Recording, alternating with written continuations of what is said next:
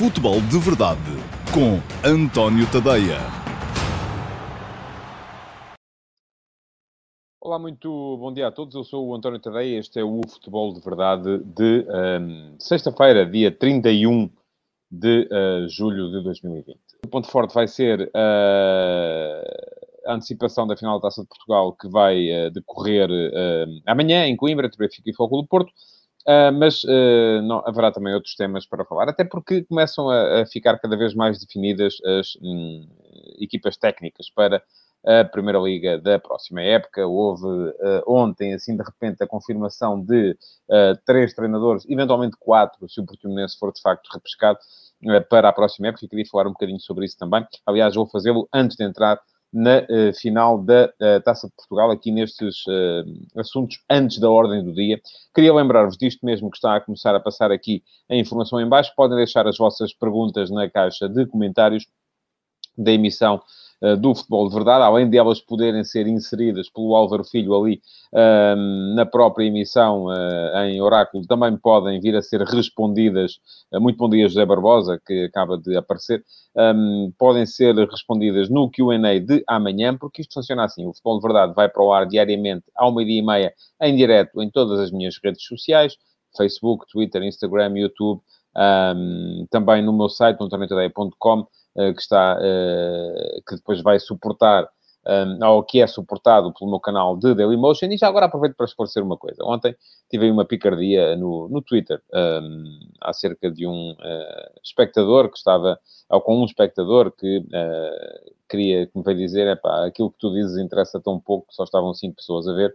Um, assim, eu percebo que, uh, começo por dizer uma coisa, o meu empenho e o meu profissionalismo será igual se tiverem 5 ou 5 mil. 5 mil nunca tivemos, infelizmente. Ou melhor, vamos tendo, mas uh, de forma diferida ao longo do dia. Uh, mas uh, sei perfeitamente que o público está, sobretudo, no Facebook e tenho pena disso. Gostava que a malta do Twitter e a malta do Instagram começasse a aderir mais também, e até a malta do YouTube, que pode ver em direto por ali, a aderir mais também ao programa. Mas, de qualquer modo, a questão é essa: o empenho é o mesmo, quer sejam 5 ou 5 mil, e não se deixem enganar pelos números que veem, porque uh, há, felizmente, muita gente no, no, no, Facebook, apesar de haver pouca, e fico triste com isso, claro, uh, no Twitter e no uh, Instagram. Bom, antes da ordem do dia, três ou quatro pontos. Primeiro, para falar do vídeo que foi lançado ontem por Rui Gomes da Silva, a lançar, a confirmar a sua candidatura à presidência do Benfica. Acho que o timing não foi o ideal. Rui Gomes da Silva uh, tem a seu favor, aparentemente, ou teria a seu favor, aparentemente, nestas eleições, o facto de ser alguém que domina a comunicação, porque esteve muitos anos na televisão, nos tais programas com, com adeptos. Um, mas uh, parece-me que escolheu mal a antevéspera da final da Taça de Portugal, em que quem está a falar de Benfica e de Porto está sobretudo focado uh, naquilo que, vão, que vai ser o jogo de sábado, parece-me ter sido uma má altura. Terá querido, enfim, eventualmente um, marcar a sua posição antes daquilo que vier a acontecer, porque quer corra mal ao Benfica, uh, e aí poderia ser acusado de estar a aproveitar-se de uma derrota, quer corra bem, e aí naturalmente, uh, tudo aquilo que ele tem para dizer poderia ser menorizado, porque já se sabe que o coração dos adeptos, em caso de vitória, estará cheio e uh, pouco aberto a novidades, mas se a ideia era lançar antes uh, da final da taça, então Uh, devia ter feito isso um bocado mais cedo. É a minha opinião, enfim, não sou estratega de, de, de, de campanhas, nem de marketing, nem, nem, nem nada que, que se pareça, uh, mas parece-me que foi uma má opção. De resto, um, mais uma questão também tem a ver com uh, a polémica que nasceu ontem um, por causa da inscrição de Tiago Mendes, o novo treinador do Vitória Sport Clube, no curso de, quatro, de quarto nível, o EFA Pro. Um, supranumerário, isto é, Tiago não reuniu os critérios para poder ser aceito no curso uh, e, além do mais, uh, não estava no nome dos candidatos, não se, não se teria sequer candidatado. Ora, aquilo que se passou, e eu já averiguei, e é uh, perfeitamente legal, embora seja uma daquelas legalidades com as quais eu tenho que discordar. Isto é, é um bocadinho como aqueles penaltis de mão em que o jogador está de costas, estão a ver? Um, é legal, é para marcar, se me perguntarem a minha opinião, não seria marcado, porque uh, não concordo com a lei, não é com, a, a, com aquilo que está a ser feito, não concordo com a lei. Mas ia dizer, é perfeitamente legal. Tiago entrou, de facto, supernumerário como uh, técnico da Federação Portuguesa de Futebol e os técnicos da Federação Portuguesa de Futebol podem, uh, aparentemente, inscrever-se nos cursos sem terem que ser submetidos ao uh, crivo, ao número escolares que é imposto a todos os outros. É legal? Não concordo. Uh, lá está. É tal coisa. Acho que uh, muita coisa vai ter que ser feita e vai ter que ser trabalhada nesta questão dos cursos de treinador. Há uma coisa que ainda não vi esclarecida, que é, enfim, os cursos, o curso de quarto nível prevê uh, períodos de internato relativamente longos que vão coincidir com a competição. Uh, e aí sempre quero ver se uh, Tiago vai estar a liderar a equipa do Vitória ou se vai estar no período de internato, um, dessa forma, afastando-se da sua equipa, até inclusive e eventualmente em alguns jogos. Agora, outra coisa que é legal, e eu com essa até já concordo, vou dizer-vos, é que um treinador que uh, esteja inscrito no. Um, no curso de quarto nível, no UEFA Pro, possa, eh, mesmo antes de o concluir, ser inscrito como treinador na ficha de jogo. Isso já me parece que é, de facto, eh, uma boa medida. Enfim, as medidas e as leis não têm que ser feitas de acordo com aquilo que eu acho, eh, mas aqui, no meu espaço, eu vou dizendo aquilo que acho, aquilo que acho é isso mesmo. Acho que muita coisa vai ter que ser feita relativamente aos cursos do EFA Pro, das duas uma, ou se abrem mais vagas, ou se criam novos critérios, porque não é normal que um treinador como. Uh, uh, nem vou dizer o caso do Ruben Amorim, mas vou citar o caso, uh, por exemplo, do Luís Freire, que tem seis subidas de divisão em oito épocas como treinador, que conquistou no campo o direito a, a treinar na Primeira Liga, porque era o treinador do Nacional, que subiu de divisão e agora chega à Primeira Divisão e não pode ser o treinador. Não faz nenhum sentido que ele não possa sequer ser aceite uh, para tirar o curso, portanto, alguma coisa vai ter que ser feita e uh, mais valia que a Associação Nacional de Treinadores de Futebol não metesse a cabeça na areia e uh, tratasse deste assunto a sério. Aliás, mais um caso vai estar bem à vista quando Mário Silva é ele o eleito. Já tinha falado aqui dele a propósito da possibilidade de ele vir a ser treinador do Vitória Sport Clube. Acabou o Vitória por escolher Tiago Mendes, mas Mário Silva é o eleito para treinar o Rio Ave. Também, tanto quanto sei, não tem o quarto nível, apesar de ter sido campeão da Europa de Sub-19 com a equipa de Sub-19 do Futebol Clube Porto. Mas, uh, não tendo o quarto nível, não estando sequer inscrito, porque não pôde, uh, não, uh, será, não poderá ser inscrito como treinador da equipa do Rio Ave. Portanto, mais um caso em que, quando começamos a ver que as leis existem, mas que a generalidade, ou que há cada vez mais gente a ir contra elas, é porque as leis não servem. Enfim, não estou aqui a falar provavelmente de um caso em que é proibido roubar e toda a gente rouba. Não, nem toda a gente rouba. Há, há uns desvios, não é? Há alguém que rouba e essa pessoa, pessoa que rouba deve ser punida. Agora, uh, quando começamos a ver que cada vez mais há clubes a apostar em treinadores que têm méritos demonstrados e não têm as necessárias habilitações, já se percebe que exigir as habilitações, ou nas duas uma, ou é errado exigir as habilitações, ou então tem que se criar condições para que as pessoas possam frequentar os cursos. E por isso é que cada vez mais há treinadores uh, portugueses, eu conheço alguns que o fizeram, a tirar os cursos fora do país. há muita gente que vai à Escócia. Um, Lembro-me perfeitamente na altura em que partilhei o estúdio com eles, que o Costinha e o Maniche o fizeram. Creio que o César Peixoto também o fez. Portanto, há, há, muita gente que vai ao estrangeiro tirar os cursos, porque no estrangeiro é mais fácil. Há vagas, em Portugal é que não há. Portanto, é preciso mudar isso. Diz o Jorge Paulo Pérez, devia ser um ano de cursos para treinadores do EFA Pro e tinham que fazer o sacrifício, ou seja, não estarem no ativo. O problema não é esse. Uh, eles fazem o sacrifício. Uh, quer dizer, agora, a questão é que não se conseguem sequer inscrever. Uh, essa, essa é a questão, porque as vagas são muito, muito limitadas quando há cursos. Nem sempre, nem todos os anos tem havido. Bom, Mário Silva no Rio Ave parece uma boa, hum, parece uma boa escolha. Aliás, vem um bocadinho na tradição daquilo que tem sido a tradição do Rio Ave de uh, dar o lugar de treinador. Este ano foi contrariado, enfim, houve uma aposta mais firme em Carlos Carvalhal, que é já um treinador experiente e consagrado, mas o Rio Ave, ao longo dos últimos anos, tem vindo a apostar uh, repetidamente em treinadores que um, não têm ainda grande currículo. Aconteceu isso com o Nuno Espírito Santo, aconteceu isso com o Miguel Cardoso, e foram quase sempre apostas positivas por parte da equipa de Vila do Conde. Portanto, fico à espera de ver o que é que vai fazer Mário Silva e qual é o futebol que ele vai apresentar, porque uma coisa é treinar a equipa de sub-19 do Futebol Clube Porto, que na maior parte dos jogos que faz durante o ano um, manda nos jogos, outra coisa é ir treinar uma equipa como o Rio Ave, onde é preciso ter uh, um bocadinho mais de coragem para ser um treinador uh, com uma proposta de jogo ousada e atrativa e ofensiva. Aposto também do Boa Vista no Vasco Seabra, que é outro dos jovens treinadores portugueses que está aí a aparecer, que já fez algumas coisas. Um, eu, francamente, acho que o Daniel Ramos fez um excelente trabalho no Boa Vista, uh, acaba por não ficar, uh, porque há ali uma inflexão, aparentemente, um, de modelo, uh, com a entrada do, de Gerard Lopes e de Luís Campos no...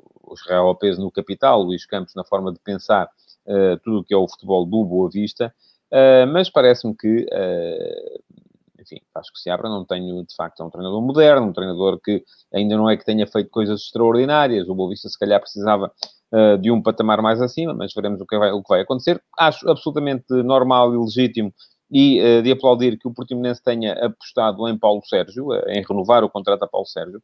Paulo Sérgio fez um final de época notável, aliás, Uh, se aplicássemos a média de pontos que Paulo Sérgio fez nos jogos em que dirigiu a equipa, e foi quase meio campeonato, o Portimonense teria ficado, uh, e se aplicássemos essa média à totalidade do campeonato, o Portimonense teria ficado num confortável oitavo lugar, assim acabou por descer de divisão, veremos se agora este imbróglio à volta do uh, Vitória Futebol Clube e do Desportivo das Aves serve para repescar a equipa Algarvia ou não, mas quer seja na primeira, quer seja na segunda divisão, parece uma boa aposta uh, do, do Portimonense em Paulo Sérgio. Fico um bocadinho mais perplexo um, e não é por falta de qualidade do, do, do treinador. Ainda se viu que o Lito Vidigal uh, salvou o Vitória, por exemplo, da descida de divisão, uh, na qual a equipa poderá incorrer, mas apenas por critérios administrativos. Um, portanto, volto a dizer, não tem nada a ver com a qualidade do treinador, do Lito Vidigal, um, mas tem um bocadinho mais a ver com uh, aquilo que são as inflexões constantes de política na parte do Marítimo. O Marítimo anunciou, melhor, não anunciou ainda, mas vai ser anunciado, uh, não anunciou ainda oficialmente, mas já se sabe uh, que vai ser o Lito o treinador do Marítimo. Uh, e aquilo que eu vejo é que o Marítimo, tão depressa, aposta em treinadores um, de cariz positivo, ofensivo, com uma tal proposta de jogo mais atrativa, como foi o caso do José Gomes este ano, quando, como aposta em treinadores de cariz mais laborioso, com equipas mais defensivas, como foi o caso tanto do Nuno Manta Santos, como, sobretudo, antes dele, do Petit, que sucedeu, por exemplo, ao Cláudio Braga, que esse nunca ninguém percebeu muito bem o que é que era. É esta inflexão uh, constante de uh, modelo e de ideia de jogo que me faz uh, ter mais dúvidas, porque não tenho dúvidas nenhumas que o Ito Vidigal é dos treinadores mais competentes que existe por aí, a montar uma equipa para Uh, aliás, era assim o Boa Vista dele no início da época, era assim o Vitória dele, uh, para sofrer poucos golos, para uh, perder poucas vezes, se calhar com mais empates do que aqueles que uma equipa que queira chegar à Europa justifica, mas parece-me que é um treinador no sentido diametralmente oposto àquele que lá estava, não é? Portanto, o mesmo, a mesma administração que escolheu José Gomes, agora vai escolher o Ito Vidigal um bocado de confusão, um, porque é o mesmo que querer, uh, de repente quero, uh, para o meu projeto, um jornalista que tenha muitas ideias, uh, mas tenha dificuldade em escrever, e de repente substituo por um jornalista que seja capaz de escrever rápido, mas que não tenha ideias nenhumas. Ah, enfim, é mudar radicalmente aquilo que se quer. Bom, Vamos entrar então na hum, final da taça de Portugal. Eu uh, tinha previsto entrar de férias já no sábado a seguir ao jogo, mas ainda cá estarei na segunda-feira para fazer mais uma edição do Futebol de Verdade, a última antes de férias, um, na qual vou abordar uh, o jogo e vou também, deixa também voltar à questão do mercado, um, porque há aí coisas uh, que eu acho que vale a pena serem, serem debatidas e, e, e discutidas. Uh, Pergunta-me o João Nuno quem é que vai assumir o jogo. Olha, o, eu acho que tanto Benfica como Porto são duas equipas que não são propriamente uh, no seu ADN está propriamente o assumir o jogo. Se olharmos para o ADN das duas equipas, eu ainda ontem falei aqui um bocado disso, no caso do Futebol do Porto é sobretudo pressão, grande reação à perda da bola, ataque à profundidade, muito fruto da extraordinária qualidade de passe tanto do Otávio como do Corona em zonas mais recuadas. E, aliás, repararem, Corona nos dois jogos contra o Benfica jogou sempre a lateral direito. Uh, nunca foi uh, extremo direito. E só mesmo a eventualidade de Luís Dias não poder jogar é que pode vir a, a, a, mudar isso neste jogo, porque senão creio que, havendo Luís Dias, que Sérgio Conceição vai voltar a colocar Corona como lateral. Mas essas são as características fundamentais do Foco do Porto. Ataque à profundidade, explosão, uh, boa qualidade de passe de ruptura, uh, precisamente para potenciar esse ataque à profundidade. Uh, e depois, pressão intensa e excelente reação à perda da bola, portanto, uma excelente transição defensiva uh, e uma boa organização defensiva também. Olhamos para o, para o Benfica e o que é que vemos, sobretudo? Bom, uh, vemos uh, transição ofensiva, so, sobretudo, se, se, formos a ver qual é o momento em que o Benfica é mais forte, sobretudo quando tem Pizzi e Rafa em campo, é o momento de transição ofensiva e, portanto, para ser forte no momento de transição ofensiva, o que é que isso pressupõe? Que o adversário tenha bola, porque senão não há transição ofensiva. O Benfica sofre um bocadinho mais quando tem que jogar em, em ataque organizado, quando tem que jogar um, em, num momento ofensivo puro, um, em ataque posicional, uh, mas depois também, uh, sobretudo, essa transição ofensiva é forte, sobretudo porque a equipa revela uma extraordinária capacidade para acelerar o jogo nos últimos 30 metros. Isto não é só porque de repente chega um treinador e diz assim: é pá, vocês, quando chegam ali às imediações da área, joguem mais rápido. Não, é preciso ter capacidade para o fazer. E isto aí tem a ver com a extraordinária capacidade individual também daqueles uh, jogadores que o Benfica tem uh, a jogar por ali um, alguns deles melhores do que outros na, na, na, na questão do, da, da, capacidade de decisão, uh, e isso também pode vir a ser uh, relevante na forma como o Benfica uh, se comportar em campo, se as coisas vão sair melhor ou pior. De resto, está melhor, do meu ponto de vista, a equipa do Benfica na, na, na, na, organização defensiva do que já foi. Já algumas pessoas me perguntaram, eu, eu a sério, Álvaro, um, podes continuar a pôr perguntas, eu agora estou a tentar explicar o meu, o meu uh, raciocínio e depois voltarei daqui a pouco uh, às perguntas que, que, que, vão sendo colocadas e, e, e, até porque já escrevi sobre este tema no uh, futebol, no, no, último passo de hoje de manhã, o texto que escrevi hoje de manhã às 8 da manhã no meu site, no que vos convido a verem. Por exemplo, já está lá escrito quem é que eu acho que é o favorito. Agora, ser favorito não quer dizer que se ganhe. Aliás, um, basta perceber e olhar para aquilo que foi a época passada. Na época passada, o uh, Benfica ganhou os dois jogos de campeonato ao Fogo do Porto. Uh, 1 a 0 em casa, uh, no jogo em que foi superior, e depois 2 a 1 no Dragão, no jogo em que também foi superior. Mas perdeu o único jogo que fez em, em terreno neutro, que foi a meia-final da Taça da Liga. Este ano o Fogo do Porto vem com duas vitórias um, no campeonato, 2 a 0 na Luz, 3 a 2 em casa no Dragão, uh, e agora vai ter um jogo em terreno neutro que, enfim, veremos a quem é que vai sorrir. Do meu ponto de vista, o do Porto, por ter ganho os dois confrontos nesta época, é favorito.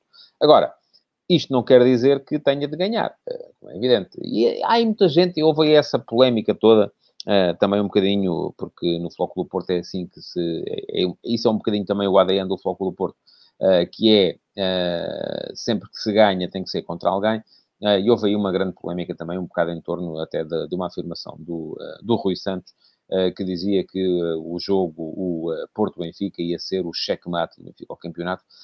eu não o diria, enfim, porque o do Porto, apesar de tudo, a jogar em casa é sempre uma equipa a ter em conta, mas o Benfica tinha 7 pontos de avanço e era amplamente favorito naquela altura. Perdeu. Da mesma forma que achei que o Porto, no jogo do Dragão do ano passado, era favorito porque à frente do campeonato, eh, enfim, era um Benfica já em retoma com Bruno Lage, mas o Benfica chegou ao Dragão e ganhou. As pessoas têm que perceber isto. Há favoritismos e, e depois há a realidade, não é? Eh, enfim, o facto de uma equipa ser favorita não quer dizer que ganhe. Um, e vocês podem dizer assim, ah, então vocês não têm, vocês jornalistas não têm nada que estar aí a dizer quem é que é favorito e tal. Está bem, é suposto uh, nós arriscarmos um bocadinho aqui a nossa, a nossa opinião Uh, mas deixando bem claro que as coisas podem correr de uma maneira ou de outra. Eu, se me perguntarem, acho que sim. O Porto é campeão nacional, portanto, uh, ganhou duas vezes os jogos ao Benfica. É, é, neste momento, do meu ponto de vista, a melhor equipa do que o Benfica. Agora, há aqui um problema uh, que o Porto pode vir a ter de enfrentar, ou dois problemas que eu antevejo logo à partida. Um deles é o facto da equipa ter acabado de ser campeão nacional, precisamente, e isto vem, de certa forma, mitigar. Um, a fome de vitória que os seus jogadores possam vir a ter. Uh, e podem dizer, ah, mas o Porto é uma equipa que nunca facilita. Enfim. Isso depende dos grupos, não é? Depende dos jogadores, depende de. Uh, e não há dois grupos iguais. O grupo de, do, do, do, plantel deste ano não é igual ao plantel do ano passado. Uh, há jogadores que, quando ganham uma competição, relaxam. Há outros que não, que ficam ainda mais compenetrados em ganhar a competição seguinte. Veremos como é que o Porto vai reagir ao facto de já ter sido campeão. Uh, Viu-se, por exemplo, no jogo com o Braga, na última jornada do campeonato, já foi um Porto um bocadinho mais soft. É normal que assim tenha sido. A equipa tinha sido campeã, tinha a final da taça a seguir, podia perfeitamente estar em gestão de esforço. Um, e, e, portanto, parece-me que esse é um fator que vai concorrer contra, um bocadinho contra o favoritismo do Porto. Outro fator a concorrer contra aquilo que eu acho que é o favoritismo do Porto é o facto de o Porto ter perdido as últimas quatro finais em que uh, uh, esteve. Perdeu uh, no ano passado a final da Taça de Portugal e a final da Taça da Liga, ambas para o Sporting de Marcelo Kaiser, tal como anteriormente tinha perdido a final da Taça de Portugal e a final da Taça da Liga, em ambos diferentes, para o Sporting Clube Braga. Um, isto pode gerar ali também na cabeça dos jogadores um determinado bloqueio, ou não, aí está, depende dos grupos. Como é que o grupo vai reagir? Vai olhar para isto e dizer, desta é que tem que ser, vamos a isso, malta? Ou vai olhar, ou vai olhar para isto e dizer, epá, nós não somos capazes de ganhar uma final. Um, temos aqui um problema. Um, muito disto depende da capacidade de liderança de, de, de, do Sérgio Conceição, da capacidade que ele tem de incutir no grupo, a vontade de ganhar um, e, e, e diz-me o Ricardo Barbosa, este próprio Porto de Sérgio Conceição, com essa tal fome de vencer, perdeu na época, na época passada duas finais da taça. Um, como o velho ditado diz, as finais não se jogam, ganham-se. Pois, uh, estava a falar disso precisamente. A questão é que uh, não há jogo, tal como se diz, e esse é um dos chavões do, do, do, do futebol, não há jogos iguais. Uh, também não há grupos iguais e, e não há momentos iguais. Cada jogo é para o momento em que é. Eu direi, neste momento, se tiver que uh, olhar para as duas equipas, acho que o Porto, até por ter sido uh, campeão nacional, por ter ganho duas vezes ao Benfica esta época, é favorito. Mas o momento tem aqui dois fatores que podem eventualmente vir a atenuar este favoritismo do Foco do Porto. Um, se o fazem ou não, depende um bocadinho uh, daquilo que vai ser a reação do, do, do, grupo a estes momentos, precisamente. Tal como do outro lado, há questões uh, que podem ou não vir a toldar o rendimento dos jogadores do Benfica. Reparem, um, o Benfica, desde que eu, eu uh, disse-o desde o início, o problema do Benfica não era Bruno Lage.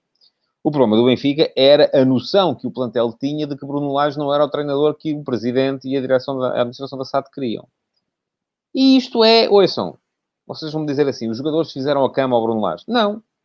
Mas estas coisas, se vocês tiverem no vosso, sobretudo se for um, um trabalho em que é necessário uh, uma performance de altíssimo rendimento, como é a dos desportistas profissionais, uh, e se vocês perceberem que no topo da estrutura há alguém que um, não subscreve as ações daquele que é o vosso chefe direto, o vosso rendimento automaticamente baixa um bocadinho é normal, é subconsciente, é o que acontece, acontece a toda a gente. Portanto, eu sempre disse, o problema do Benfica não era Bruno Lage. O problema do Benfica era a noção ou a certeza, porque estas coisas sabem-se sempre, não é? Os jogadores do Benfica sabiam que uh, havia gente uh, na estrutura do Benfica, com certeza, a conversar com Jorge Jesus. Uh, e isto automaticamente vai fazer com que o rendimento deles decresça. É assim que funciona. Não é preciso haver aqui uma intenção. Não foi preciso andar, uh, andar aí os jornalistas. O Bruno Lage perdeu a cabeça a dada altura e disse aquela coisa de que os jornalistas estavam uh, uh, condicionados porque havia alguém que lhes pagava jantares e viagens e almoços e pequenos almoços e santos de fiambre e decorados, enfim, não sei. A questão é, não é preciso nada disso. É normal. Os jogadores, a partir de determinada altura, perceberam, porque sentem isso, que aquele treinador não é a solução de futuro. E então, subconscientemente, deixam de estar com ele. O rendimento do Benfica... O, próprio Nelson Veríssimo disse ontem, na apresentação do jogo, que não mudou nada no processo, nem no treino, uh, nem na... E, e, no entanto, uh, a partir do momento em que Bruno Lage saiu, e a equipa vinha de duas derrotas consecutivas e demonstrava uma incapacidade militante para ganhar jogos, o Benfica fez cinco jogos, ganhou quatro, empatou o outro, que foi fora com o Famalicão, que foi um sítio onde, reparem, o Porto perdeu, o Sporting perdeu. Um, o Benfica conseguiu lá empatar e esteve a ganhar até perto do fim. Um, portanto, a partir do momento em que uh, foi assumida por parte da administração do Benfica que Bruno Lage não estava, que vinha aí, enfim, que vem outro treinador, está assumido que vem outro, creio que não foi assumido ainda oficialmente que esse, embora Vieira foi visto a chegar a Portugal com Jesus, portanto não há, não foi ao Brasil buscá-lo só para lhe dar boleia para ele voltar para cá. Não há ainda um comunicado que eu, que eu saiba, uh, ou pelo menos não foi apresentado formalmente, mas já toda a gente sabe que vai ser Jorge Jesus o novo treinador do Benfica. A partir do momento em que isto é assumido, os jogadores libertam-se. Da mesma forma que se libertam quando já sabem que, é verdade, uh, diz-me o Jorge Paulo Pérez, é para comer pipocas a ver o regresso de Jorge Jesus. Eu ainda não comprei o balde, mas uh, está prometido que se houver futebol de verdade na altura em que ele foi apresentado, eu vou apresentar-me aqui com um balde de pipocas para eh, assistir à justificação. Mas, enfim, isso são contas de outro rosário. Agora não é isso que interessa, agora é a final da taça. Estava a dizer, um, tal como o facto do Benfica uh, já ter esta época dada como perdida, porque podem dizer-me assim, ah, mas o Benfica se ganhar a final da taça vai salvar a época. Não vai nada. Não vai, e não vai não é por ter perdido o campeonato. Atenção, em condições normais, um, diz o Luís Oliveira, para mim a taça não salva a época do Benfica, se não ganhar, perdem toda a linha, é aquilo que eu acho também. Uh, e isto não tem a ver com o facto do Benfica ter perdido o campeonato, tem a ver com o facto do Benfica ter perdido o campeonato como o perdeu. Eu só me lembro, pode até ter havido mais casos, e aquele caso do ano de Jorge Jesus, no Sporting foi um ano mais ou menos parecido, uh, embora não tenha tido tanta desvantagem, uh, tanta vantagem. Mas eu só me lembro a este nível, e hoje também falei sobre isso de manhã no, no, no último passo, uh, do, uh, do campeonato que o Sporting perdeu em 76, 77, quando o Sporting foi buscar. Uh, e eu era pequenito ainda, enfim, era criança, lembro-me disso, mas, lembro mas, mas era muito miúdo. o Sporting foi buscar Jimmy Hagan, que tinha sido o treinador que se tinha afastado do Benfica depois de ter sido tricampeão. Um, treinador inglês de grande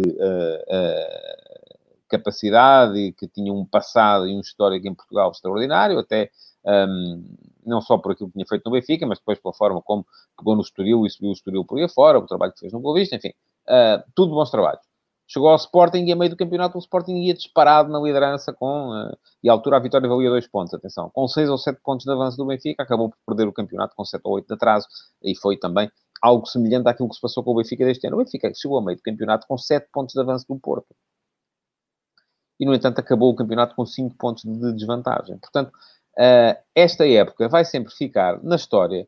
Quando daqui a 20 anos falarmos desta época, ninguém se vai lembrar que o Benfica eventualmente uh, ganhou a taça ou fez uma boa exibição aqui, ali ou acolá.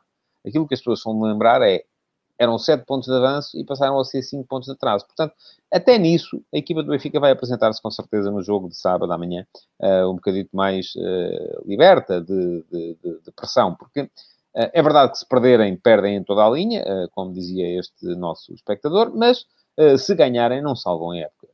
Enfim, a época será sempre recordada e ficará sempre para a história como a época em que o Benfica estourou sete pontos de avanço a meio do campeonato.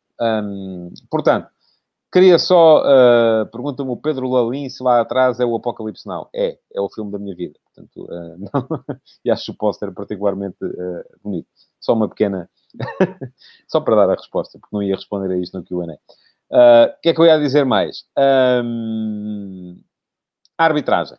Queria falar também sobre isto, porque já vi muita gente a dizer que Soares Dias é que não pode ser, porque, enfim, se formos ver, todos os árbitros têm. Um, e já muita gente me perguntou também o que é que eu achava uh, nos comentários uh, de, do facto de Soares Dias ter sido nomeado. Uh, eu, enfim, vou-vos dizer muito francamente, é absolutamente igual ao litro. Uh, não, não, enfim, eu sou daqueles que acha que uh, eu, às vezes vou para os jogos e, e, chego aos jogos e não sei quem é o árbitro. Vocês podem dizer, ah, mas tens que saber, porque é uma questão de informação importante. Claro, o árbitro não marca golos. Eu, uh, desde que fosse, como é, um dos melhores árbitros portugueses, podia ser, enfim, não vou dizer aqui mais nomes, mas há quatro ou cinco árbitros que estão no voto dos melhores árbitros. Agora, depois, já cometeu erros? Já Claro que já. Todos eles já cometeram. Felizmente, com o VAR, agora estão a cometer um bocadinho menos. Uh, e, uh, por isso mesmo, um, todos aqueles que aparecem por aí a, a fazer-me perguntas, a perguntar o que é que eu acho da escolha de Soares Dias como uh, árbitro para a final da Taça de Portugal, acho muito bem. Como acharia muito bem que, fossem, que fosse outro qualquer. Um, no final também cá estarei, na segunda-feira, se houver erros para chamar a atenção para eles. Eh, porque uh, acredito mais nisso, no julgamento a posteriori. O julgamento a priori é uma coisa que a mim faz um bocado de confusão. Um, e uh, depois até me podem dizer, ah, mas o Soares Dias aqui há uns anos foi ameaçado e depois o seu comportamento mudou. Ah, o Soares Dias, é... o Soares Dias é do Porto e o Mota é do Benfica e o Jorge Dias. Olha, diz-me o João Nuno, pensa igual, mas Jorge Sousa e Soares Dias tendem a beneficiar o Porto contra o Benfica, a história. Eu ainda há bocadinho, tipo, eu, aí está. Como nunca sei quem é o árbitro, esta pergunta aqui até parece que veio de propósito. Um, e porque uh, já vi muita gente a queixar-se do Soares Dias por causa do jogo no Dragão, uh, por causa do penalti do, do, do Ferro, teria havido uma falta anterior e tal. Fui, fiquei com ele, porque eu tinha a ideia que tinha sido o Soares Dias, mas não foi uh, invalidar por fora de jogo um golo ao Porto, num Porto Benfica, ao Abubacar, aqui há uns, aqui há uns dois ou três anos. Não foi, foi o Jorge Sousa. Portanto, essa ideia de que o. Uh, e foi um golo mal, invalidado. Uh, essa ideia de que este árbitro prejudica sempre aquele, aquele árbitro uh, beneficia sempre não sei quantos. Ouça, isso não acontece. É mentira. É impressão vossa. Porque vocês estão muito condicionados com. só se lembram dos erros contra o vosso clube. Nunca se lembram dos erros a favor do vosso clube. E eles também existem. Portanto, Vamos deixar o homem trabalhar. No final, se ele meter água, eu uh, aqui chamarei a atenção para isso, podem ter a certeza. Não conheço uh, o Soares Dias de parte alguma, não tenho com ele nenhuma relação e, portanto, se ele se enganar, uh, da mesma forma que estou aqui a dizer que acho muito bem que seja eu o escolhido, se, se ele se enganar amanhã, na segunda-feira, estarei aqui a dizer que ele se enganou. Pronto, estamos a chegar ao fim do futebol de verdade. Não, enfim, não vou aqui arriscar 11 uh, para um lado e para o outro. Acho que no Porto a coisa depende muito ainda de saber se há Dias e se há, se há Uribe. Já disse que acho que não havendo Dias, Corona de certeza vai jogar a lateral direito, porque acho que é isso que é melhor para o Porto. Grande parte daquilo que é a dinâmica do Porto depende depois da articulação entre as movimentações de Otávio do meio para a direita e de Marega da direita para o meio. Acredito que o Porto vai voltar a usar esse, esse uh, esquema. Uh, já vou ao Benfica, João Nuno. Eh, que o Porto vai voltar a usar esse esquema, esse 4-4-2 híbrido com 4-3-3, porque quando Marega abre na direita e Otávio vem para terceiro médio, parece um 4-3-3. Quando uh, Otávio abre na direita e Marega vai para segundo avançado, parece um 4-4-2. Um, de resto, parece-me que não há grandes dúvidas no Porto. Eu, uh, francamente, acho que para o Porto seria melhor uh, ter Corona lateral, Marega com, eu creio que vai ser o Soares, na frente, e alguém aqui perguntava há bocado, um, e depois ter o Otávio a fazer terceiro médio, uh, eventualmente, ou uh, ala direito. No caso do Benfica, não há Grimaldo, o Grimaldo dá sempre mais qualidade, sobretudo ofensivo ao lado esquerdo das, das águias. O resto da equipa parece-me que não, não tem grandes, grandes dúvidas. Acredito, sendo um jogo de, deste grau de dificuldade, um, que Veríssimo vai apostar em Weigl e, e uh, Gabriel para compor o, o meio-campo, um, com Pizzi na direita. Eu gostava de ver Rafa jogar. Acho que Rafa faz sempre falta. Mas, ultimamente, a aposta de uh, Veríssimo tem sido Chiquinho, e creio que vai isso que vai acontecer também. Uh, Chiquinho como segundo avançado, uh, com Sérvia na esquerda, até porque Sérvia dá à equipa uma capacidade defensiva grande. Uh, e depois, também perguntava aqui a alguém se era Seferovic ou Vinícius. Um, eu gostei de Seferovic no último jogo, mas creio que vai jogar Vinícius. Vinícius fez dois golos ao Porto no, no, no Dragão, um, no jogo do campeonato, e, além disso, acaba de sagrar melhor marcador da Liga, portanto faz todo o sentido que seja ele o utilizado. E pronto, já vai longo o futebol de verdade de hoje. Queria agradecer-vos por terem estado aí desse lado, pedir-vos para partilharem. Ontem a coisa funcionou. Uh, passámos as 10 partilhas no Facebook, não vi se, se houve retweets, mas enfim, no Twitter é como dizia aquele uh, espectador com quem eu tive aquela pequena picardia, saudável, acho eu. Um, no Twitter há muito pouca gente, mas também podem fazer retweets se estiverem no Twitter, acho que é, é interessante, a ver se crescemos aí também. Uh, mas uh, podem então colocar o vosso like, é isso que vos peço, que partilhem, porque eu quero manter isto acima das 10 partilhas no Facebook e queria ter uns retweets também. Um, portanto, que partilhem e que comentem. Podem deixar perguntas, já não vão ser respondidas na emissão de hoje, mas há sempre o uh, QA de amanhã. Amanhã, ao meio-dia e meia Q&A, ainda bem antes da final da Taça de Portugal, uh, para entreter uh, quem está à espera do jogo que vai ser depois mais tarde. Muito obrigado então, bom fim de semana e até amanhã. Futebol de Verdade, em direto de segunda a sexta-feira, às 12h30